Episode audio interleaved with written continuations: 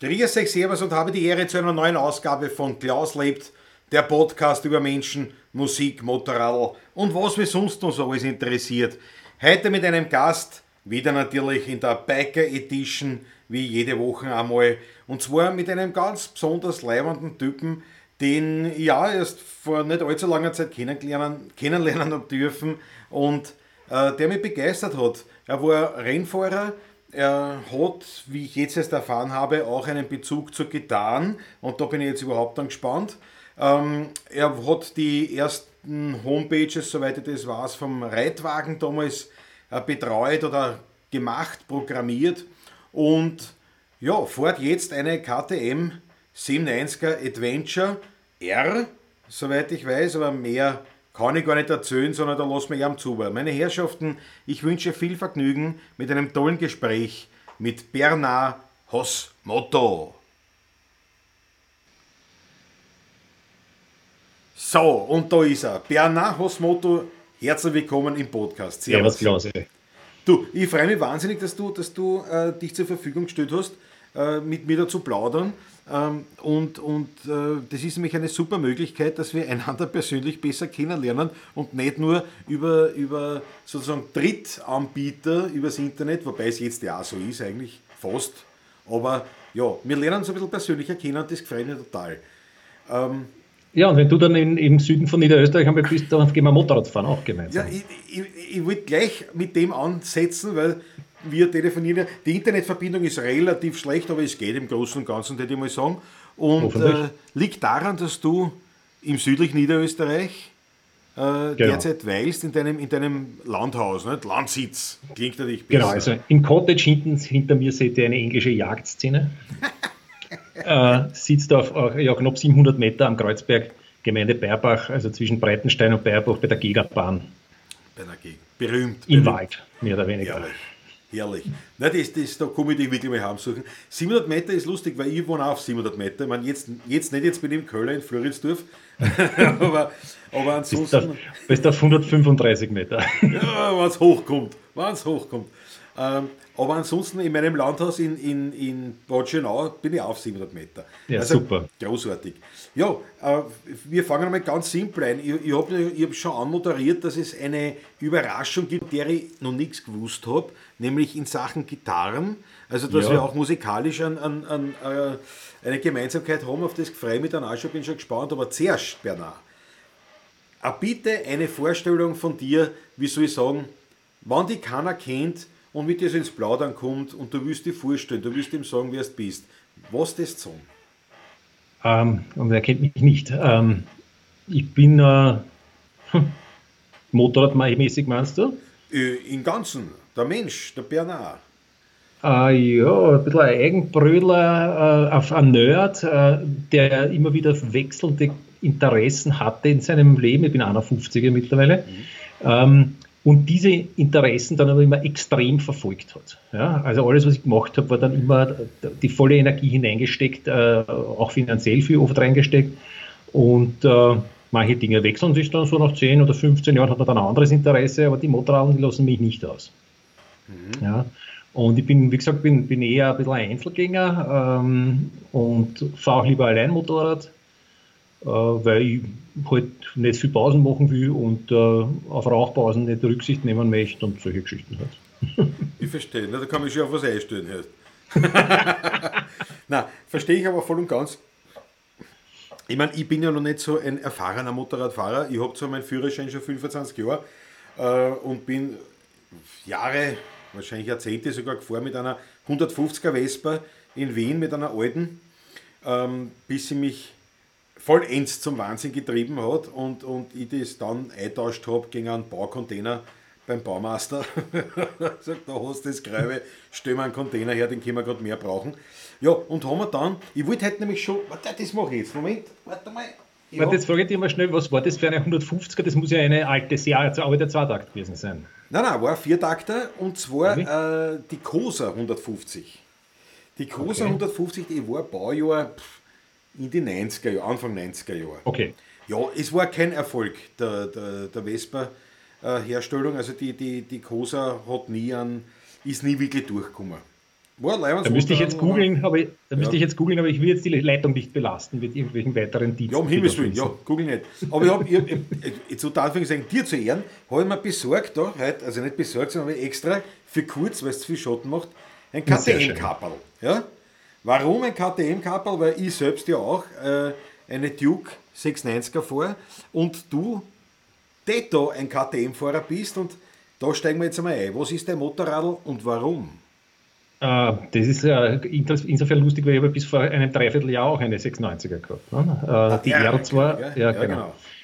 Nein, es, bei mir war es, und das ist ja wirklich ein super Motorrad. Also das ist wirklich ein tolles Motorrad und der Einzylinder ist fantastisch. Das ist auch der stärkste Einzylinder am Markt. Und ist ja auch der gleiche, der jetzt in der SMCR und in der 701er Husqvarna drin ist.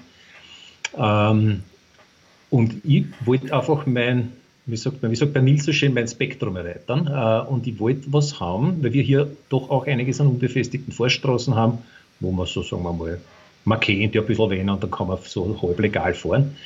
Ähm, und auch, weil, weil ich doch vorhabe, jetzt in den nächsten Jahren zumindest, auch ein bisschen weitere Touren wieder zu machen. Und da ist mir der A-Zylinder einfach zu rau. Mhm. Mhm. Ja, und so habe ich es verkauft hier an einen Burschen hier in der Nähe und der will es jetzt auch schon wieder verkaufen, weil, der ist ja 98R zu ja, ich, ich, bin, ich, ich werde jetzt bei meiner bleiben, weil die Corona-Zeit hat äh, dafür gesorgt, dass ich in, nächster, in, den nächsten ein, zwei, drei Jahren keine spielen, großen ne? Sprünge machen kann. also bleibe ich bei meiner. Ja, ich bin froh, dass ich meine habe. Also gut, das, das, das, ist ja, und ich, ich bin ein groß, wirklich begeistert. Und na, ich verstehe das auch mit, diesen, äh, mit dieser Überlegung, weiter wegzufahren oder, oder größere Touren zu machen, dann natürlich ist ein anderes Motorrad leibend. So, aber das ist jetzt sozusagen der Einstieg, auch, auch wie ich dich kennengelernt habe, über die Brennraumgemeinde rund um, genau, genau. um einen Zonko. Und der Zonko hat viele Leute zusammengebracht. Ja, erstaunlich. Ja. Und zwar, und, und, und das ist so eine, so eine, eine, eine tolle Mischkulanz an unterschiedlichen Leuten, die trotzdem so gemeinsam sein können in ihrer Unterschiedlichkeit. Das ist echt leibend. Ja. Und auf, auf jeden Fall, also mit dieser, mit dieser äh, KTM-Geschichte bin ich auf die aufmerksam geworden, äh, so in den Anfangszeiten und, ähm, und, und, durch, und, und durch diese Geschichten dahinter, weil du bist ja rein gefahren, du, du warst ja da voll aktiv, du hast die, die, die ersten Homepage oder Webseiten, glaube ich, vom Reitwagen ja, genau. und so weiter. Also Motorrad wird wirklich irgendwo in deiner Geschichte voll drinnen. Aber wie ist dazu gekommen? Wie ist der, der, der kleine Bernard zum großen Motorrad gekommen? Also, be bevor ich da jetzt aushole, frage ich dich noch mal kurz, wie, wie, mein Ton ist, wie mein Bild ist. ist eigentlich ziemlich wurscht, weil die meisten Leute kennen mich wahrscheinlich eh vom Sehen, äh, nur verstehen sollte man was. Das passt, das passt. Ich würde, ich würde dazwischen, dazwischen funken, wenn es einmal ganz schlecht wird. Du super. Also pass auf, ich habe natürlich wie alle Buben, ähm, habe ich natürlich immer hingeschaut, wenn ich wo ein Motorrad gehört habe. Und äh, mein Großvater hatte in, der, in seiner Werkstatt hat er stehen gehabt, äh, ein DS 50er, äh, was die diese blau-beigen äh, ein Buch, war, ein Buch war das, ne? Ja. War es ein KTM? Nein, es war ein Buch. Ähm, war das Standard-Moped, der Postler-Moped der 50er, 60er, 70er Jahre. Und so einer der gehabt und der ist aber nicht mehr gefahren eigentlich. Und ich habe immer gesagt, Opa start's an, Opa start's an, weil ich wollte einfach nur den Motor hören. Und, und das war einfach schon für mich äh, äh, Musik. Und dann, äh, wie ich dann so, so 15, 16 war, das war also Mitte der 80er Jahre, waren so damals irrsinnig in diese, die starken Einzylinder-Enduros, äh, 500er und 600er von Honda, Yamaha und da hat es von Yamaha gegeben die Denare, also ein 600er Einzylinder, aber mit einem so einem Blunzentank. Und das hat, und mit den goldenen Vögeln, das, das, war unfassbar. Das hat mich angezogen und ich habe mir überlegt, so wie die heutigen Burm, die mit 15 überlegen, wie sie auf A2-Motorrad fahren könnten, habe ich mir überlegt, wie könnte ich mit 16 mit so einer 600er fahren dürfen, legal. Und, und da muss doch ein Führerschein geben. Also, das, das hat mich schwer beschäftigt. Und wenn ich dann 18 war und den Führerschein gemacht habe, damals musste man bis 18 warten äh, und dann konnte ich nicht mit 211 fahren und so, nach der Matura hat mir dann mein Vater den Führerschein bezahlt und hat gesagt, jetzt zahlt man aber nur, wenn ich, wenn ich den Motorradführerschein nicht mache, sondern nur den Autoführerschein. Naja, habe ich jetzt Ja gesagt, das Geld natürlich gerne angenommen und habe dann mit dem Studium und so irgendwie, war ich so viel beschäftigt, dass ich aufs Motorradfahren vergessen habe wieder. Und dann habe ich mit, weiß ich nicht, Anfang 20 habe ich dann eine Freundin gehabt, die, die hat gerade den Führerschein gemacht Und die hat den Motorradführerschein mitgemacht. Und dann habe ich gedacht, naja, genau, den wollte ich auch machen. Und habe ihm dann selber halt mir selber bezahlt und selber nachgemacht. Und damals konnte man dann gleich den großen A-Schein haben. Also ich habe ja nicht in einen Stufenführerschein hinein müssen. Meine Fahrkünste waren aber natürlich bescheiden. Also ich war schon geschickt. Also ich habe mich, hab mich jetzt nicht blöd angestellt. Ähm, aber ich, ich, hatte keine große Vorerfahrung. Ich bin in, in, Griechenland bin ich immer mit so, mit so 80er Mopeds gefahren. Da habe ich einen Verleiher gehabt, wo ich mir das immer ausgebaut habe im Sommer. Natürlich ohne Helm und völlig geisteskrank. Hast du einen Schoder-Ausschlag einmal auch? Nein? Nie gestürzt, nein, nie gestürzt. ähm, und, und bergab her brennt die, die, die Deutschen mit den 250er Leihmotorrauen. Äh, ah, dachte, jawohl. aber, aber wie gesagt, ja, Führerschein habe ich dann erst als Erwachsener gemacht. Okay. Ja, das ist ganz, ganz, ganz lustig. Äh, egal mit wem ich rede über diese Motorradgeschichte, die meisten also wirklich fast die meisten haben sich sozusagen selbst um den Führerschein kümmern müssen. Die Eltern haben das eher äh, zumindest, zumindest äh, äh, nicht finanzieren wollen, sagen wir so. Nein, nein, da, da, wird auch nicht darüber geredet mehr in der Familie, über dieses Thema. Okay, ja. Also die sind nach wie vor, nach wie vor entsetzt, wenn ich Motor auffahre. Wirklich wahr? Ja, ja. Naja, lustigerweise bei mir auch ein ganz klein wenig, wobei ich habe den Führerschein gekriegt von Eltern. Bei mir war es ja so, mhm. alle haben den Führerschein. Die Mama, der Papa, die Brüder, alle haben sie Motorrad- und, und, und Autoführerschein. Und meine Mutter hat immer gesagt, ich habe zwei Brüder eben, nicht? wir waren zu dritt, und gesagt, jeder kriegt immer das Gleiche. Und nachdem der erste den Motorradschein und den, und den Autoschein gehabt hat, haben der zweite auch gekriegt und der dritte auch. Also egal, ob ich will oder nicht, A, B, wir haben A, B machen müssen sozusagen. Und also das finde ich eigentlich ganz leid, weil die meisten sagen, nein, es war es ist so ein, ähm, ein, Thema, das von daheim nicht gern kommt. Also meine Lebensgefährtin ist auch nicht ganz glücklich, wenn ich, wenn ich Motorrad fahre, aber ja, sie, sie, sie lässt mir einfach diese Freiheit. Aber ja, das, das hat man oft in den, in den Familien. Aber mittlerweile bin ich da infiziert mit dem, mit dem oder wie der Wiener sagt, infiziert. Ja, ja genau, mit, dem, mit dem Motorradvirus. Und ja, na, meine Frau hasst es auch, aber das, äh, ja, ja, weil da, weil da gibt es auch eine Vorgeschichte, wie wir uns kennengelernt haben vor genau 15 Jahren. Äh, habe ich damals noch äh, was wirklich Wildes gehabt, äh, ein Supermotor, offizielle Supermotor von der Honda XR 650R. Also die war schon die Wasserkühle XR und da gab es von Honda Austria, ich glaube, fünf oder zehn einzeltypisierte Supermotos. Du hast alles doppelt bekommen, also du hast den, den Enduro-Felgensatz, den Enduro-Kotflügel und so weiter gekriegt und aber auch das Ganze in Supermotor. Und was da bin ich noch deppert, mit dem lauten Auspuff am Hinterrad äh, durch die Stadt gefahren und so, das mache ich alles nicht mehr.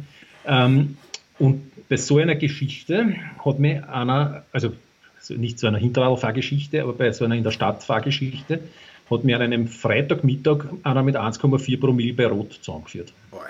Und also da haben wir uns gekannt zehn Tage, meine Frau und ich, oder waren zehn Tage zusammen so. Und ich gleich einmal AKH drei Tage zweimal operiert ähm, und daraufhin war für sie natürlich, achso, das Motorrad ist ja, ist ja etwas Lebensgefährliches. Ne? Ähm, und das, ich bin vorher auf der Straße schon jahrelang nicht mehr gestürzt gewesen mhm. und, und das war ja eigentlich auch kein Sturz, das war nur ein Zusammenstoß. Ähm, und, und ich bin in acht Jahren Rennen gefahren äh, und da sind natürlich schon Sachen passiert, aber nicht schlimm. Ne? Also es war immer ambulant und, und ich war nie ein Sturzpilot. Also so ein Crash-Kandidat, der einmal im Jahr ein Superbike zusammen hat, war ich nicht. Gott sei Dank. Echt? Und, also, und, die, und, die, und die Frau ist bis heute skeptisch. Die Ja, ja, ja, findet das ganz furchtbar und äh, hat sich gefreut, wie die Duke verkauft habe und hat sich geärgert, dass ich dann Glas im 90 geguckt habe, ein, paar ein paar Wochen später. Ähm, und ja, also es ist weniger die Angst, dass ich einen Blödsinn mache, sondern dass mir halt wer zusammenführt. Was passiert, ja. Genau. Ja, das ist ja das, was meine Alma sagt, nicht? Es, sie hat jetzt nicht Angst grundsätzlich um die ganze Geschichte und passieren kann im Auto auch was, aber halt, weil eben die Knautschzone fehlt. Nicht? Das ist halt für viele. Mhm. Und es stimmt schon, natürlich, ja, man, man, ist halt, man ist halt den Gezeiten ausgesetzt, aber ja, klar, es ist, es ist halt noch Risk, noch Fahren. Ne? Und ich meine, genau. so, gut, so wie ich fahre, ist das Risiko auch wirklich nicht sehr groß, weil ich bin wirklich ein sehr, ja, aber ich bin auch noch als Wiedereinsteiger auch recht ruhiger Fahrer. Aber, du, aber, aber auch das ist ein Grund für die 97er, weil diese, äh, dieses Enduro-Fahrwerk, also die hat ja wirklich eine, relativ lange Federwege auch ähm, und das große Vorderrad und die deutlich weniger bissige Bremse, die so eine, so eine äh, Adventure haben muss, ja, weil das eben Schrotter darf das nicht immer gleich blockieren. Äh, das erzeugt automatisch ein bisschen einen, einen ich sage mal, einen defensiveren Fahrstil. Mhm. Also, oder sagen wir so, es verleitet nicht äh, so aggressiv zu fahren, weil die Duke R speziell, also meine, ich bin ja deine nur einmal gefahren, glaube ich, äh, als Serviceersatzfahrzeug. Mhm. Und das, das straffe Fahrwerk von der Duke R und diese, diese starke Vorderradorientierung, das ist im Winkelwerk ist das für mich gleich wieder ein, ein Anreiz anzudrucken. Mhm. Ja. Mhm, ja, ja. Also ich fahre mit der 97er fahre viel runter. Ja. Mein Bruder überlegt sich jetzt, ob er, ob, es, ob er vielleicht zur 97er greifen wird, zu, zu Adventure. Aber ja, ist ja auch wieder. Und es ist für ihn ein Argument vor allem auch, äh, dass es auf eine österreichische Firma ist. so, ja. Ich, ja, also sie sind aber schon, wie man jetzt hört, äh, stark abhängig von Zulieferern. Gell? Klar, und, ja. und, und, jetzt glaube ich, werden sie auch überlegen, ob sie nicht mehr daheim produzieren lassen, aber dann wird das ja noch teurer. Also das muss man schauen. Die Gefahr besteht, aber wenn wir kurz bei dem Thema sind, äh, Corona, die, die, der wirtschaftliche Shutdown oder Lockdown oder wie es gesagt haben, äh, dieses ganze Drumherum, ganz gut, wir, wir, wir, wollen in der Sendung nicht zu viel auf das eingehen, weil, weil man hört es eh den ganzen Tag, aber ein kurzes Statement von dir, wie siehst du diese Situation, die wir jetzt haben und wie siehst du die nähere Zukunft? Die nähere Zukunft sehe ich triste, ähm, weil ich bin zwar, also im März war ich sogar nur ein Krisengewinner, weil ich bin ein selbstständiger EDV-Betreuer und Berater. Mhm. Und alle meine Kunden und auch Leute, die noch nicht meine Kunden waren, haben dringend bei der Homeoffice-Umstellung natürlich VPN-Zugänge gebraucht, äh, Cloud-Lösungen für ihre Daten gebraucht, ähm, haben wahnsinnig viel Support gebraucht, weil sie selber ihre Passwörter natürlich nie wissen und dann wie komme ich dann von draußen auf den Server und so. Also das war, das war wirklich sehr viel Supportaufwand. Jetzt ist es ein bisschen ruhiger, seit, eigentlich seit Ostern ist es ein bisschen ruhiger. Läuft da alles ganz gut, aber ich habe jetzt zum Beispiel die Wochen schon Webseiten gemacht, eine kleine, mhm. äh, eine neue also es ist was zu tun, ähm, aber es ist natürlich schon so, und ich meine, äh, euch Künstler ist es natürlich ein Wahnsinn, also die Cousine meiner Frau ist Opernsängerin oder, oder Chorsängerin und die, die, die verdient nichts, die hat auch keine Reserven, also das ist wirklich, das betrifft wirklich viele kleine Selbstständige stark, ist klar. Äh, und ein Dominoeffekt wird sich schon noch einstellen. Ja? Also meine Kunden sind fast alle im Agenturbereich, Medien, Druckereien, ähm, na, wenn denen ihre Kunden wegbrechen, brechen mir meine Kunden auch weg. Ne? Ja. Also das ist, das ist ein, ein, Lauffeuer, durch alle Branchen wird das sein. Ja. Ähm, und und auch, auch bei der Vermietung, also meine Familie, mein Vater, meine Frau, äh, haben einiges an, an, an Liegenschaften, die, die vermietet werden. Und allein in Wien haben wir in dem einen Haus haben wir drei Mieter, die jetzt nicht zahlen, weil sie nicht zahlen müssen, weil das Geschäft so ist. Ne? Mhm.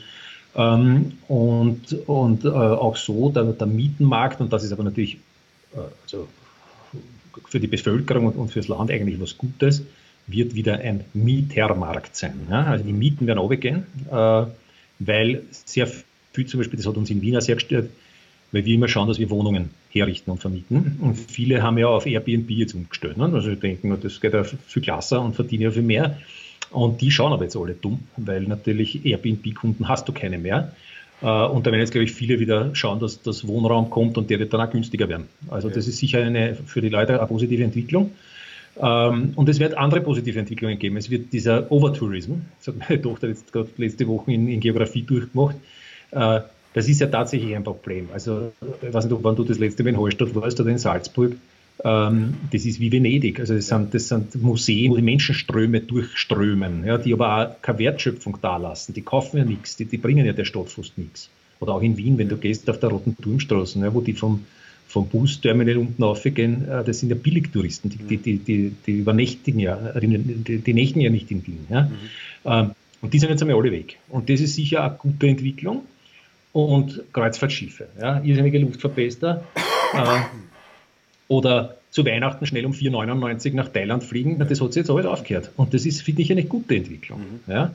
Äh, und die Frage ist nur, so wie bei den Finanzkrisen an den Börsen auch immer, wie lange wird es dauern, bis die Leute das vergessen haben und alles wieder Vollgas weiterrennt, wie es vorher war. Mhm. Aber, aber das ist, glaube ich, also dieses Umdenken, kleiner, lokaler produzieren, lokaler einkaufen, ähm, sich einen heurigen Sänger holen, statt irgendeinen äh, dahergelaufenen Rapper, der aus dem Ausland kommt. äh, also vielleicht auch da in, in eure Richtung ein bisschen eine Besinnung auf, die, auf, die, auf das Lokalkolorit. Äh, das, glaube ich, wird wieder eine gute Entwicklung sein, aber, aber finanziell wird es für die Leute und für die Firmen jetzt sicher ein Jahr ganz furchtbar ausschauen. Mhm.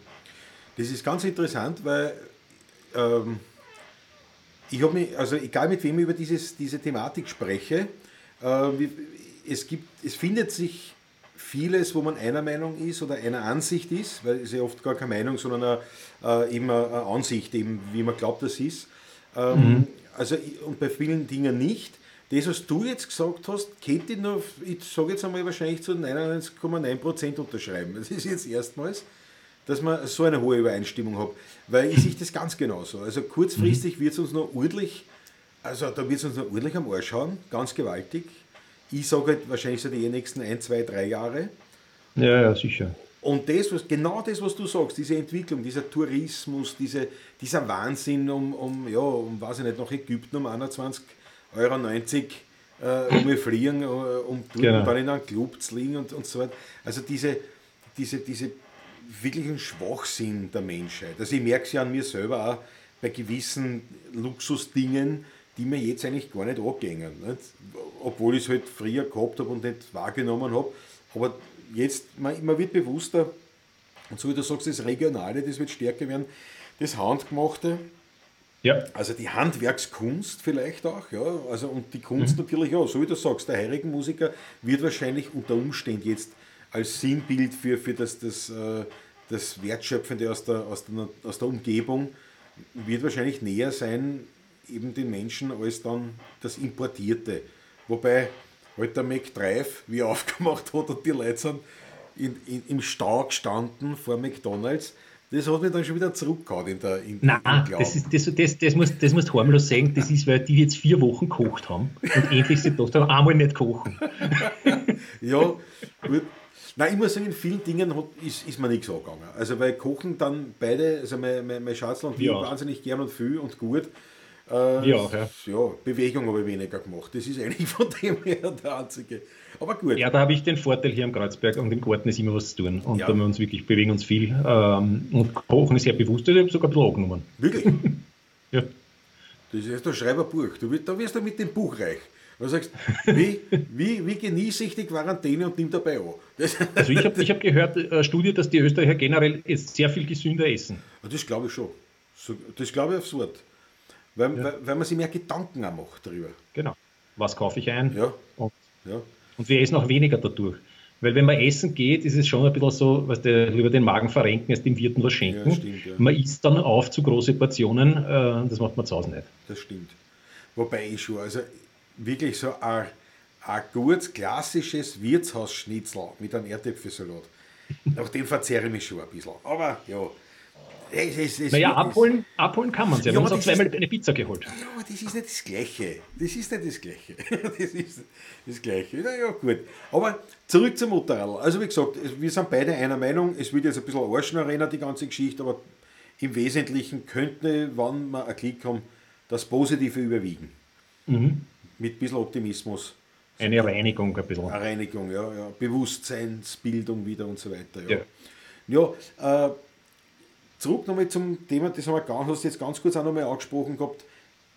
Du bist Rennen gefahren. Jetzt, wie kommt mhm. man auf die Idee und wie kommt man überhaupt zu den Möglichkeiten, dass man Rennen fährt mit dem Motorrad? Also ich habe mich, warte mal, wann habe ich zum Rennfahren angefangen? Da habe ich schon ganz gut verdient. Ähm, ich habe also mein, ich habe das Studium abgebrochen. Ich habe mein, mein Wirtschaftsinformatikstudium abgebrochen, Anfang des zweiten Abschnitts, ähm, weil ich gesehen habe, es ist eigentlich das Falsche. Also ich bin ein reiner Praktiker, ich bin ein Techniker, ich bin kein äh, Akademiker. Und in dem Studium, ich hätte wahrscheinlich äh, normale Informatik studieren sollen, in dem Studium waren mir, vor allem der Volkswirtschaftsteil, war mir einfach zu mühsam. Mhm.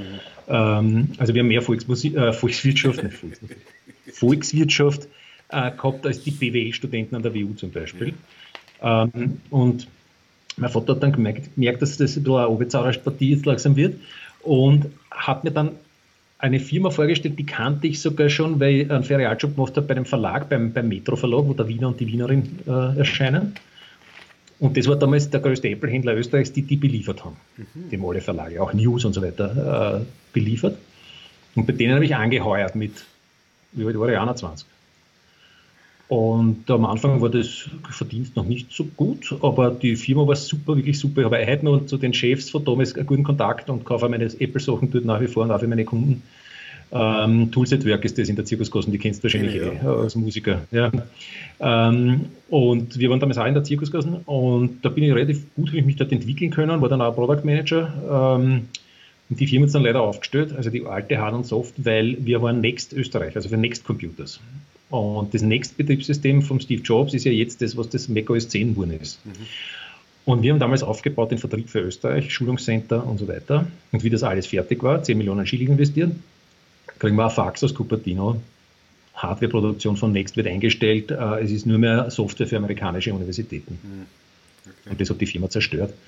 Ja. Ähm, und dann war ich, dann war ich noch, äh, dann, genau, dann habe ich ganz schnell zum Bundesheer müssen, weil ich habe aufgeschoben gehabt, das Bundesheer durch die, äh, weil ich ja gearbeitet habe ja. und habe halt weiter inskribiert an der Uni und habe halt die Inskriptionsscheine ans Bundesheer geschickt, damit sie mich nicht einberufen. Und wie dann sozusagen Firma kaputt, äh, habe ich dann angeschrieben, das Bundesheer bitte schnell einberufen, weil ich habe gewusst, ich kriege keinen Job, wenn ich nicht das Bundesheer habe mit, mit 24, ja, 23. Und habe ich den Motorführerschein schon gehabt dann. Ähm, bin auch mit dem Motorrad teilweise zum Bundesheer gefahren, ich war nämlich in Burgenland. Ich war vier Monate in Neusiedl am See und vier Monate in Eisenstadt. Ah ja. Und habe die acht Monate abgedient und war dann noch ein Jahr bei einem Architektursoftwarehaus, A0, die gibt es ja auch noch immer, äh, auch Mac-Spezialist, aber wir haben Windows auch gehabt und haben äh, so Architekturlösungen gehabt. Und, und ich habe ja darstellende Geometrie sehr gern gehabt in der Schule und wollte, das war meine erste Idee, mich selbstständig zu machen, war mit äh, mit Virtualisierungssoftware, also mit 3D-Virtualisierung, das war damals ganz neu. Also die Architekten haben damals alle noch Kartonmodelle gebaut mhm. und, und keiner hat nur so 3D-Geschichten gemacht. Ja, und da habe ich eigentlich, wie gesagt, ganz gut verdient und bin dann schon sehr schnell auf der Straße gefahren und äh, mir gingen leider die Ohrhörer im Hause. Ähm, und bin dann am Exelberg, habe ich so eine Exelberg-Partie gehabt, sind wir jeden Abend nach der Arbeit, Handys haben wir nicht gehabt, 18 Uhr im Lederquandel unten beim Parkplatz, war automatisch ausgemacht und da waren ein paar Ältere dabei, die schon eben in Brünn gefahren sind, so, so, so Hobbyveranstaltungen, so freie Fahrtage. Und die haben gesagt, geh, äh, fahr nicht so schnell auf der Straße, fahr mal mit uns mit auf die Rennstrecke. Naja, da war es vorbei. Also wie, das, wie dort, dort war, da bin ich noch mit der VFR, weil da noch, bin da noch gefahren. Und die ist ja zwar ein super Straßenmotorrad, aber für die Rennstrecke viel zu schwer und viel zu wenig Regelung, Freiheit und, und zu weiches Fahrwerk. Naja, habe ich mir gleich, äh, da war auch mit, ein zweiter, äh, ein Neuling sozusagen, ein Rennstrecken-Neuling, der Hansi, mit einer äh, Nachbar von mir, mit einer CBR 600 PC25. Und die war schon, war schon angefangen zum Aufbauen, also war schon mit einem, mit einem Akrapovic Scorpion Auspuff und war schon ein bisschen was gemacht, Übersetzung und so. Und den hat es aufgehauen, in Brünn, also harmloser Sturz, ein Rutscher und das Knie hat ihm ein bisschen weh Und auf der Rückfahrt nach Wien im Bus sagt er, das ist ganz schnell, glaube ich. Ich, ich lasse das lieber bleiben. Und magst du die CBR kaufen? ja, habe ich gesagt. und und habe mir die dann für die Rennstrecken gekauft. Und äh, das war Wahnsinn. Also das war wirklich ein, das war das, mein Lieblingsmotorrad, das beste Motorrad des vorigen Jahrtausends. Mhm. War die PC 31, PC 25. Mhm. Und die habe ich dann vier Jahre gehabt, bin ich vier Jahre gefahren, ähm, bis 98. Und da waren dann die CBRs schon so ein bisschen am Auslaufen. Da war dann schon die ZX6 da, und von Suzuki kam die neue GSX-R 600, das haben wir schon gewusst, weil die 750 ist ja vorher gekommen und ist voll eingeschlagen. Und ich dachte, naja, 65.000 Kilometer davon für auf der Rennstrecke, die CWR schickt man in Pension. Und haben wir damals die, die brandneue die GSX-R 600 gekauft, 98er eben. Und die habe ich mir dann, also da war ich dann auch schon schneller. Also dauert ja auch eine Zeit, bis dann wirklich auf der Rennstrecke auch eine, eine gewisse Routine entwickelst, neue Rennstrecken schneller lernst. Und wenn man so geschaut hat, am Anfang, wenn man bei, sind bin ich bei Jura Racing den Eurocup gefahren, das war so ein deutscher Veranstalter mit wirklich vielen internationalen schnelle Leute, aus Slowenien äh, waren einige da. Und da habe ich dann so geschaut, am Anfang so bin ich gestanden in Nummer Startplatz 34 und dann noch 2001 erste Startreihe. Ah, cool. Und das war, das war natürlich dann schon auch etwas, was, äh, was wirklich Aufwand war. Also so wie musizieren auch, ja, und du, weiß nicht, du, du übst wahrscheinlich jetzt nicht mehr, vielleicht ein Eichstiegel mit Patrick, äh, probt ein paar Mal, weiß ich nicht, wahrscheinlich, äh, aber du musst jetzt nicht üben, ja, ja. Aber, aber, aber du hast, wenn, wenn du es gelernt hast, hast du viel geübt und bist besser geworden. Und, äh, und beim, beim, beim Rennfahren ist es auch so, ja. Uh, deswegen sind auch immer am Saisonanfang uh, so viele Stürze auf der Rennstrecke, weil alle natürlich vom Winter eingerostet sind. Und äh, und wir sind dann eben diese Rennveranstaltung gefahren. Beim Euroracing waren sechs Rennwochenenden, also immer dreitägig, manche viertägig. Und da bin ich dann aber auch schon dazwischen, mit dem Bergerti war ich, war ich gut befreundet und dem habe ich auch die Homepage gemacht und das war so ein bisschen ein Gegengeschäft, dafür habe ich bei einem den Mechaniker nicht zahlen müssen und habe die Teile zum Einkaufspreis gekriegt.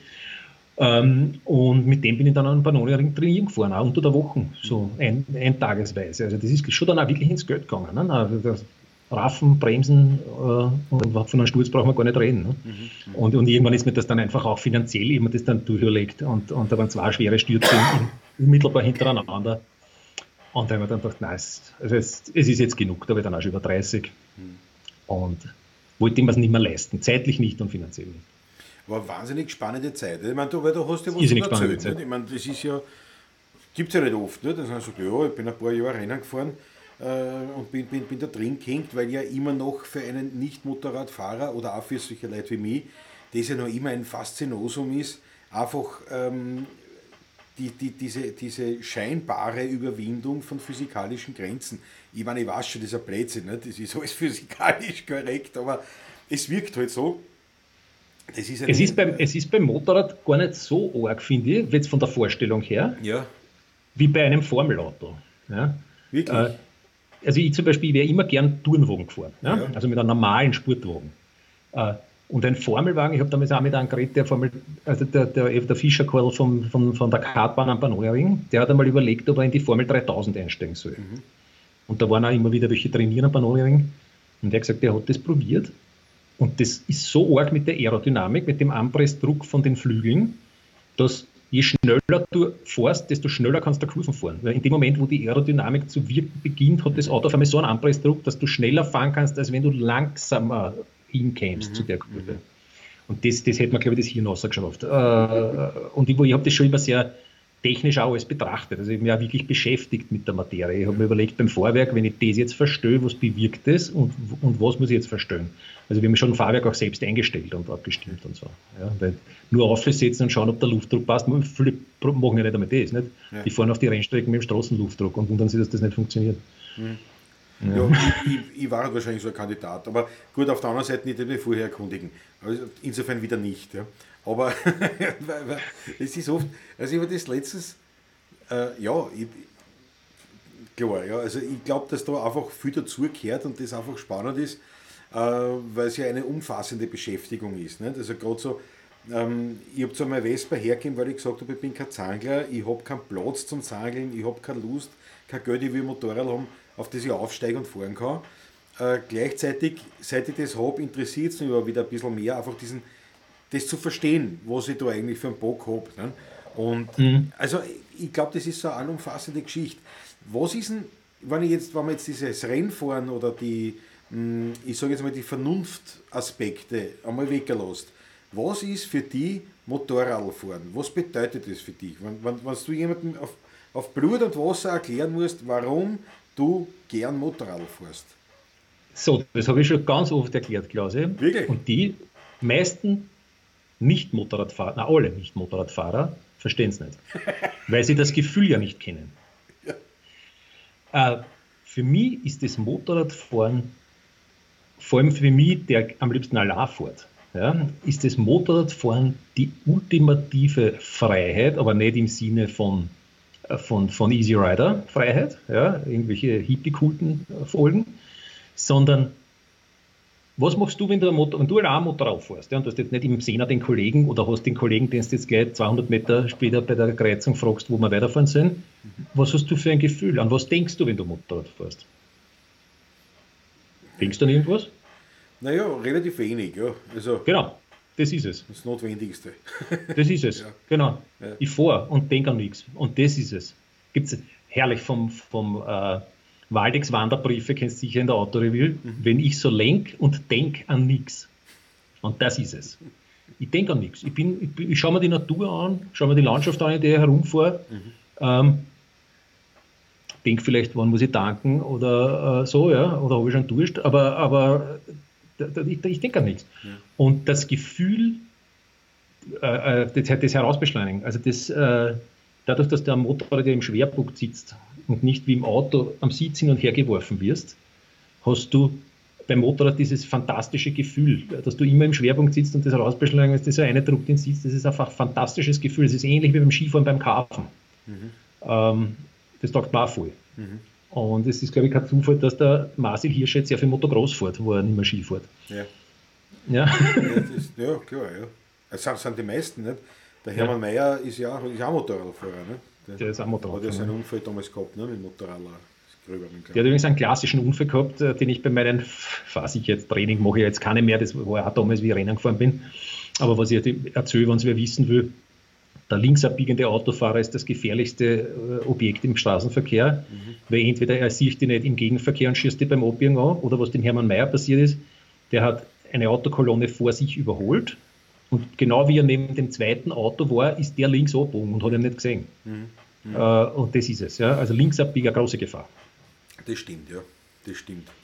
Äh, zum, zum, zum Motorrad, zum Gefühl zurück. Ist, also bei mir, ich erzähle die Geschichte immer ganz gern. Erstens, weil ich gern rede und zweitens, weil ich es gern von mir dazu, weil ja eben diese Idee mit, mit der Vespa, nicht, das war in der Stadt, das war halt war total leibend. Also in der Stadt fahren mit einem Motorrad und hab, also mit einem Roller und jetzt habe ich gesagt, nein, ich kaufe mir jetzt ein Motorrad, weil, es einfach, ja, weil ich vielleicht in der Midlife-Kreises bin oder keine Ahnung, oder weil man einfach doch ab es ist Zeit.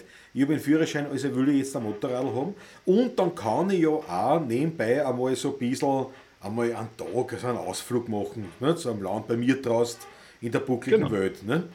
Und, und na, so war das und ich habe die erste Ausfahrt gemacht und, und ich, war, ich, war, ich war komplett angesteckt.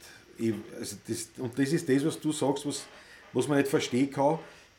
Ich, ich hätte es wahrscheinlich tatsächlich nicht verstanden, bis ich das Motorrad gehabt habe. Obwohl ich genau. einen Schein gehabt habe, obwohl ich schon Motorrad gefahren bin, so zwischendurch einmal und die Vespa gehabt aber wie ich das gehabt habe, habe ich gesagt, na, vergiss das mit der Stadt oder mit dem Drumherum, vielleicht kaufen wir genau. einer zweiten für die Stadt oder der Roller. Aber genau dieses, diese, diese Freiheit, dieses, dieses, dieses Gespieren, was du sagst, dieser, dieser im Schwerpunkt sitzen, was du mhm. gesagt hast, ne? das Gespieren von, den, von diesen Kräften, das ist schon einfach geil. Und das, genau. der Motor dazu, das Surren dazu, die, der Wind, die, die, das, die, dem Ausgesetztsein. Also mir hat das so dermaßen packt, dass es wirklich von mir äh, nach meinem Gitarrenspiel das eigentlich erste neue Hobby geworden ist, im Sinne von wirklich super. Hobby. Also wo, wo ich, ja, das, das könnte, ich, könnte den ganzen Tag machen, wenn ich, wenn ich, wenn ich könnte. Ja, aber ja. Äh, das, und das habe ich das letzte Mal gehabt mit 13 Jahren, 14 Jahren, wie ich dann die E-Gitarre begonnen habe zu spielen. Ne? Und das mhm. ist schon das zweite Stichwort.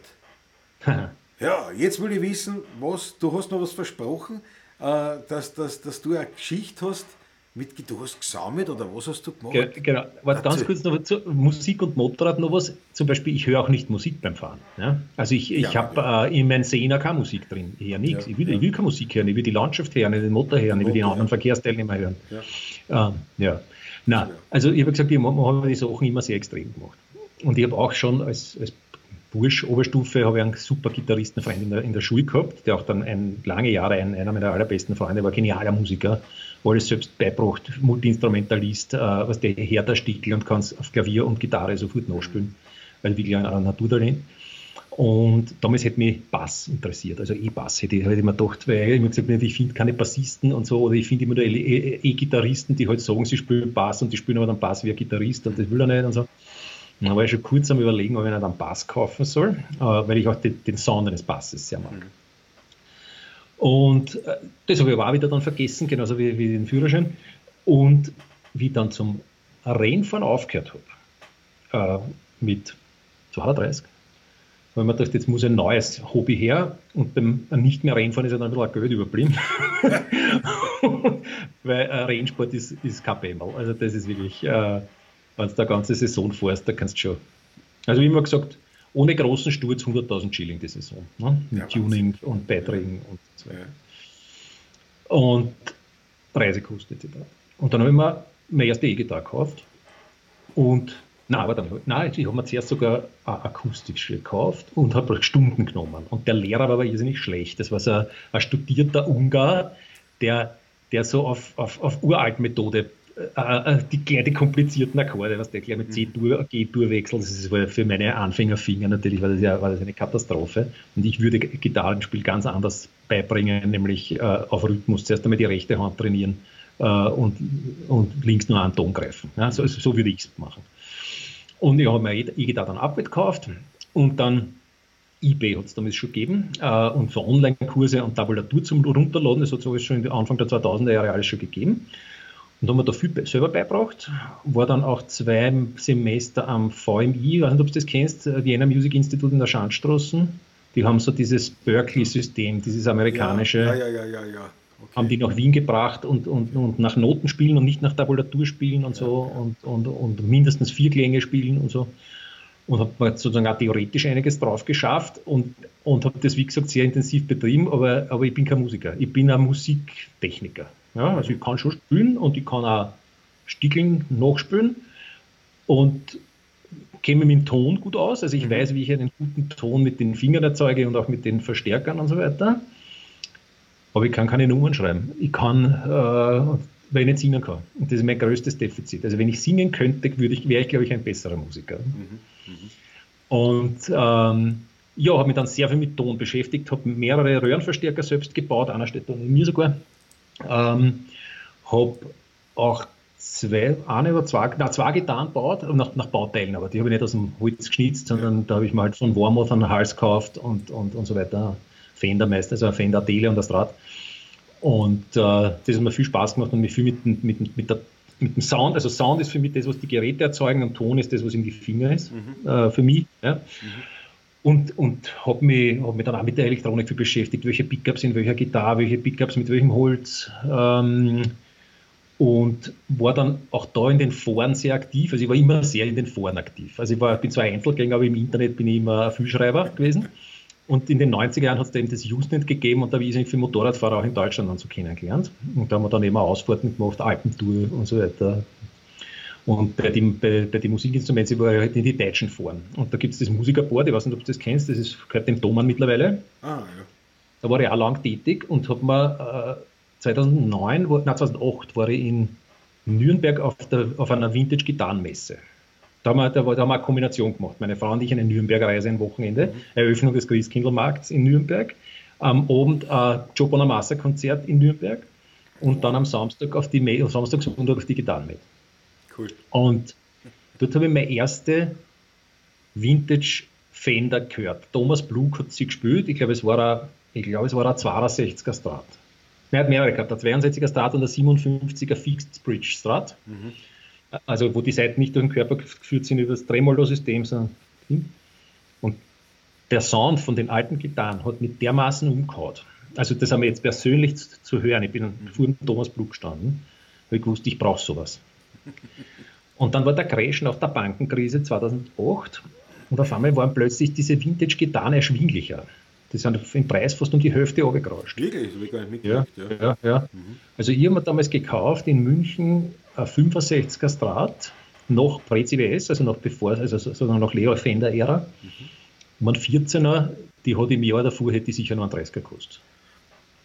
Und da war ich dann relativ, relativ gefangen und habe dann im Laufe der Zeit noch, noch äh, 68er Tele, äh, dann zwei 54er Gibson Les Balls, äh, mhm. äh, drei, na, was ist das, 67er ES330, das ist eine kleine Jazz, so, so ähnlich wie die rote, die hinter dir hängt, ähm, ja. schmaler Korpus und, und habe da viel gemacht, bin, bin dann auch bekannt geworden als Vintage-Experte im Musikerboard. Ja. Und dann hat mich Thomann eingeladen 2012 zu einer äh, Flugreise nach, nach uh, Tennessee, Besichtigung der Gibson-Werke. Okay.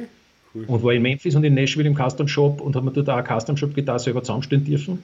Also dazu schon zahlen müssen, aber ich habe mir das Holz auswirken dürfen und so. Ja. Uh, und es war sehr, sehr leiernd. Uh, 2012 war ich in Arlington in Texas auf der, auf der größten Vintage-Gitarrenmesse und das war eine extrem intensive Zeit, die, also dieses Vintage-Sammeln, ja. hat dann schlagartig aufgehört vor vier, fünf Jahren, wie der Markt plötzlich kaputt ging. Da, ist, da, da, da sind auf einmal, haben es künstlich, haben die Händler die Preise hochgetrieben, auch ein, ein Bekannter in Deutschland leider. Und der Markt ist dann vergiftet worden äh, mit Fakes und Fälschungen. Und, und uh, mein bester Gitarrenfreund in, in, Amerika, in Florida, der wirklich sich gut auskennt, der sich wirklich gut auskennt und der wirklich selber viel altes Zeug hat. Und mit dem ich dann immer geschrieben habe, wenn ich mich für was interessiert habe. Und der hat mir dann anhand der Fotos gesagt, ja nicht schrauben ist aber nicht original und so. uh, den haben sie auch zweimal beschissen. Mhm. Und, und da habe ich gewusst, das ist, das, das ist vorbei und sind auch dann die Preise runtergegangen. Und dann habe ich alles, Gott sei Dank ohne Verlust, habe ich alles wieder verkauft. Und jetzt habe ich noch ein paar Ich noch eine, eine, schöne, eine schöne Toke, eine japanische mit, mit alten Gibson Pickups, die ich einbaut habe. Und ein PRS, ein Holobody habe ich noch und einen super Bass habe ich, einen, einen Sandberg. Mhm. Uh, und ich spiele auch nicht Bass wie ein Gitarrist, Gott sei Dank. Und habe hab auch in zwei Bands Bass gespielt, war auch eine schöne Zeit, war eine lustige ja. Zeit. Ja. Na, herrlich. Herrlich, nicht schau. Ja, also ein, ja, wie du gesagt hast, dann hat der, wann er es macht, dann ordentlich. Nicht? Oder wie immer sage, ja. wenn schon Titanic, dann erste Klasse. Nicht? Das ist halt genau. Vollgas. Mit Whisky Ja, das taugt mir sehr. Ja, ich war ja lustig, aber ich war da nie, was Musik betrifft, ich war immer dermaßen ein, ein, ein, pra ein Praktiker, dass ich nie die, die Energie aufbringen konnte für das Drumherum. Also äh, es hat ein Bredel sein müssen, wo ich drauf spielen habe können und, und, und aus. Also alles, was, alles, was dann äh, Technik. Äh, so bin ich ja mittlerweile auch. Bei mir muss ja. nur der Hals passen. Wenn man der Hals passt, ist man der Ja, muss, muss, genau. Und ich habe, ich, hab, ich kann mich erinnern, ich habe dann vor einiger Zeit ähm, habe ich gesagt, ich kaufe mir eine E-Gitarre, damit ich was für daheim fürs Heimstudio, für meine reine Privatvergnügen-Geschichten, wenn ich was aufnehme, ähm, halt, dass ich was zum Einspülen habe. Nicht? Ich habe gesagt, so, mhm. ja, bis 300, 400 Euro, nicht? So, so, so ein Stromruder halt, das halt irgendwie passt. Und, und da, da war ich in einem Geschäft, unter anderem, und der hat gesagt, erst, sei mir jetzt nicht besser, wenn ich da jetzt einen Vorschlag mache. Äh, sage ich, wieso soll ich besser sein? Nicht? Na, weil die kosten nur 170. Sag ich, das ist mir so scheiße. Und das war eine dieser, dieser Fender-Eigenbauten, Nachbauten, mhm. die Squire. Mhm. Und es ist ein Wahnsinn. Also da, da haben die eine Charge gehabt, scheinbar, wo die, äh, wo die, so, die, Maschinen so gut eingestellt waren. Eine Weltgitarre. Ich habe mittlerweile hab mir dann eine zweite noch gekauft. Kein Geld, also wirklich ein Traum. Ja. Also in den, in den absoluten Feinheiten äh, würde man Unterschiede finden, aber sonst nicht. Also es ist sicher, und wie gesagt, ich bin einer, dem reicht es. Also ich brauche dann auch mhm. nicht die Marketing, aber genau. das ist schon, also die, die Freude an einem, einem guten Stück, es muss jetzt nicht alt sein, aber an einem guten Stück, das handwerklich was drauf hat und auch vielleicht noch eine Geschichte hat. Und wo ja, wie die riechen. Ja, ja, ja, ja. Das, also das liebe ich schon. Aber das ist etwas, das genieße ich als solches, das brauche ich aber nicht zwangsläufig bei mir rum. Ja? Genau. Also ich kann einen Oldtimer genießen, ich muss aber keinen besitzen. Ist Geht mir jetzt auch so. Ja. ja. Aber interessant. Also, na gut, das heißt, wir, wir, jetzt müssen wir irgendwann noch eine Motorradrunde machen und eine Session. Jawohl, großartig. Na herrlich, Musik. Ja, was, was, was steht jetzt am Programm? Ich meine, äh, Rennen gefahren bist schon, äh, getan, Samen hast du auch jetzt schon aufgehört, das heißt, jetzt kommt das nächste Extrem. Jetzt, was ist jetzt da? Nein, nein, ich glaube, es äh, sind keine Extreme mehr. Also momentan ist es so, dass ich meine Tochter sehr genieße, die jetzt ins Gymnasium geht und, und, und uh, sie super tut und jetzt auch mit dem Homeschooling einmal viel zu tun gehabt. Also da habe ich dann die EDV-Betreuung übernommen im Haus natürlich, äh, weil die sehr viele Tools und auch die Lehrer sich nicht auskannten. Ähm, und und äh, da war viel zu tun und jetzt werden wir mal schauen, wie wir wirtschaftlich zusammenrahmen da das nächste Jahr, wie wir da weiter tun. Äh, und Jetzt, also von neuen Hobbys oder so ist nichts geplant. Musikmäßig ist möglicherweise was, dass ich eine kleine Spaßpartie mit einem Freund mache. Ein Schulfreund von mir, der hier in Reichenau ein Haus hat und jetzt viel auch da ist. Okay. Sohn gleich halt ist der beste Freund von meiner Tochter. Äh, und der ist ein Schlagzeuger. Der ist sogar ein sehr bekannter Schlagzeuger in der österreichischen Rockszene gewesen. Okay. Ähm, hat bei Sechstag oder 15 Jahre gespielt äh, und in der Band von der Needle war er der, der Tour-Drummer und so. Und ähm, der hat gesagt, jetzt war vielen reichen als vielleicht nimmt er sich ein zweites Drumkit her und, und stößt, es, stößt es da ins Haus. Mhm. Und ich wäre äh, zwei Gitarren und einen Verstärker habe ich da. Ähm, und da habe ich dann gesagt, na, dann komme ich um und dann, dann jammen wir irgendwas und die Kinder sollen singen. Ja, super. Hausmusik. irgend sowas, genau. Aha, Classic Rock Hausmusik. Ja. Uriah Heep oder was er so hört gerade. Und, und also das ist so quasi hobbymäßig, musikmäßig vielleicht eine Idee. Und ähm, Motorradfahren fahre ich, ich fahre ja immer noch sehr wenig. Also ich fahre in der Stadt schon auch, weil du gesagt hast, ich fahre ja. mit der 97 schon auch in der Stadt. Und das genieße ich auch ein bisschen. Also wie gesagt, seit mit der zusammengeführt hat, bin ich schon vorsichtiger und schaue auch, wenn es grün ist, ob eh keiner kommt. Mhm. Ähm, aber Allah zwischen die Kolonnen durchzufahren mit dem Motorrad und vorn zu stehen äh, bei der Haltelinie als erster, ist ja jedes Mal schon wieder ein erbauliches Erlebnis. Ne? äh, also das ist etwas, das ist etwas, was auch Spaß macht. Aber im Sommer durch die Stadt fahren bei der Hitze äh, mit dem Hasenmotor, äh, das ist natürlich nicht lustig. Ja. Und da habe ich es dann auf jeden Fall hier, also ich, ich hole es mir dann über, über, die Sommermonate immer her am, am Kreuzberg und fahre von da. Aber dadurch, dass ich sozusagen äh, der Familie ver verantwortlich bin, also nicht nur darf ich mich nicht verletzen, sondern äh, die brauchen wir auch als Autofahrer, weil ich bin der Einzige mit Führerschein, meine Tochter hat ja leider noch keinen. Okay. Ähm, und die sitzen dann da alle am Kreuzberg herum. Ne? Mhm. Die können nicht am Einkaufen gehen, weil, ohne Auto. Mhm. Und das heißt, ich kann immer nur so Tagestouren machen. Mhm. Also diese Zeiten, wo man gesagt hat, na vier Tage Südtirol, das ist noch nicht möglich, bis meine Tochter den Führerschein hat. Ähm, aber das kommt dann auf jeden Fall. Ja? Also ich, das kommen auf jeden Fall wieder lange Touren. Äh, wenn man wieder ins Ausland fahren darf, wird man ja wahrscheinlich dann dürfen. Ähm, also Rumänien möchte ich unbedingt machen, Karpaten. Äh, das, ist sicher, das ist sicher das Erste, was mich weiter wegführen würde, äh, weil da auch noch viel Schoderstraßen sind und du darfst eigentlich auch alles. Äh, und diese ganzen Balkantouren, die ich gesehen habe, teilweise vom Wolf oder, oder auch diese, im Vorjahr war die KTM-Rallye in, in Bosnien, ja. das wahnsinnig schöne Landschaftsaufnahmen gesehen. Also das gefällt mir sehr gut. Also der Balkan, aber ich glaube, da gibt es ganz tolle unberührte Sachen. Mhm, mh. Und dann sozusagen das Lebensziel äh, von Fernreise wird Marokko sein. Ja, also nach Marokko und da möchte ich aber wirklich auch hinfahren, also bis Spanien und dann immer mit der Fähre. Okay. Und nicht ganz so, wie es der Marco Cinelli gemacht hat, aber schon, ich möchte schon äh, durch die Wüste fahren, ich möchte auf der Atlantikseite am Strand fahren und ich möchte über den Atlas fahren. Also die drei Sachen müssen dabei sein. Super. Sehr spannende Geschichte. Sehr spannende Geschichte. Ja, das heißt also, Marokko fahren oder so Atlas und so weiter, das ist ja natürlich äh, eine Enduro-Sache. Ne? Also das, das, ist was ganz was anderes als jetzt auf der Rennstrecke. Ne? Also und du, es, ist, es ist so blöd, dass man sagt immer, das Motorrad verkaufe ich nicht mehr. Äh, das hat man schon oft gesagt. Also du kennst es wahrscheinlich noch nicht, weil du hast noch nicht so viel Motorrad gehabt, aber ich habe schon wahnsinnig viel Motorrad ja. gehabt. Und so wie man auch bei vielen Gitarren sagt, das ist meine Nummer eins, die gebe ich nie wieder her und dann verkauft man es da, wenn man was anderes findet. Ja. Ähm, so wird es vielleicht auch bei der 97er sein, aber ich habe es nicht vor. Ja? Mhm. Ich habe es nicht vor zu verkaufen. Ja, sie mhm. funktioniert gut. Man liest so im Forum immer wieder, was für serienmäßige Wahnsinnsfehler es gibt, aber meine hat keine Probleme. Okay. okay. Ja, und ich, habe vor, sie lange zu fahren. Und, äh, und für das, was ich damit vorhabe, ist das genau das Richtige. Ja, ja. Großartig. Ja, da bin ich schon gespannt. Es gibt ja von dir den YouTube-Kanal, ich habe das eh immer eingeblendet da. Und in der Videobeschreibung ist es auch. Äh, auf YouTube und auf, auf Instagram bist du recht aktiv. Ja. Und ja, Insta nicht so, da bin ich ein bisschen schwach, weil ich möchte nur Fotos von, die ich selber mache, von, von interessanten Fahrzeugen posten und da tut sie momentan wenig. Ja, ja gut, okay, aber es ist, es ist, es ist, du bist vorhanden, sagen wir so. Also man, ja. man stolpert immer wieder mal über, über Bilder von dir und das ist eigentlich recht, recht leibend. Aber YouTube-Kanal, da machst du schon mal Ausfahrten oder da wird schon mal interessant. Und da äh, habe ich auch gesehen, wie du die, die umgestiegen bist, nicht? Von, der, von der 690er mhm. Duke auf die, auf die Adventure, auf die 790er Adventure. Und das weiß ich noch, wie es die Übrigens, wo, da habe ich dann auch geschaut, nicht? weil Kreuzberg war mir mal klar, okay, du bist da irgendwo bei mir draußen daheim. Weil, nicht in Berlin, ja? ja nicht in Berlin.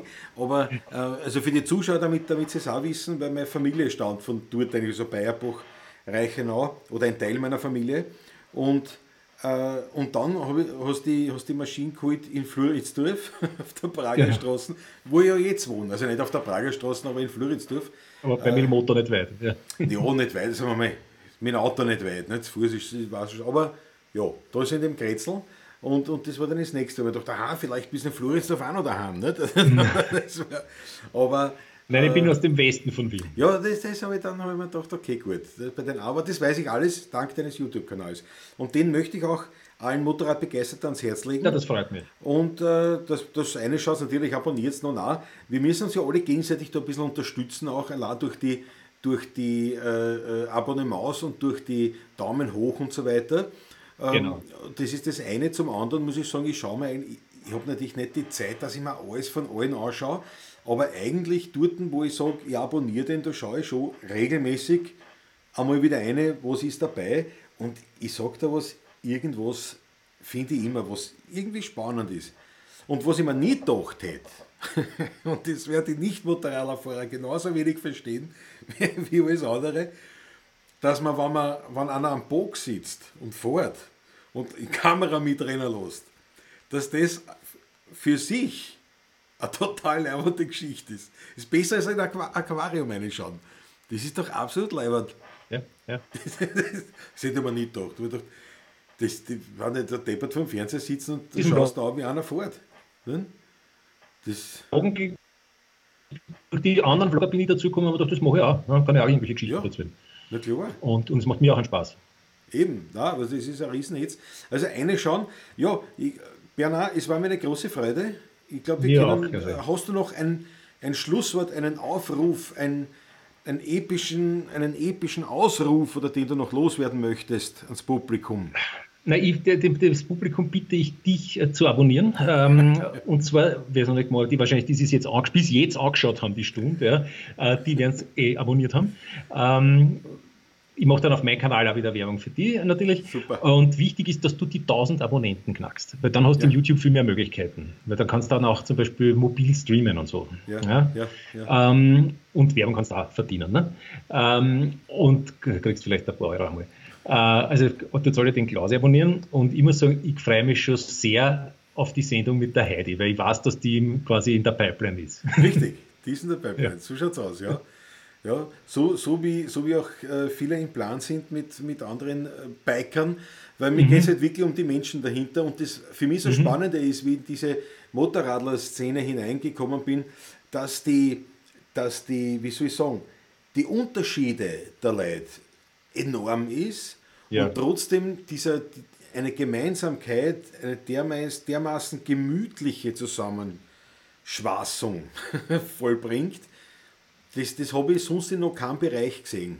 Also Nein, das sind die Motorradfahrer. Das ist wie ja. auf einem Motorradtreff. Da, da hast du ja die unterschiedlichsten Leute, ja? Aber, ja. Das, aber, es gibt einen, einen, gemeinsamen Schnittpunkt. Ja, aber das ist, das ist erstaunlich, weil das hat mir bald einmal wo. Ne?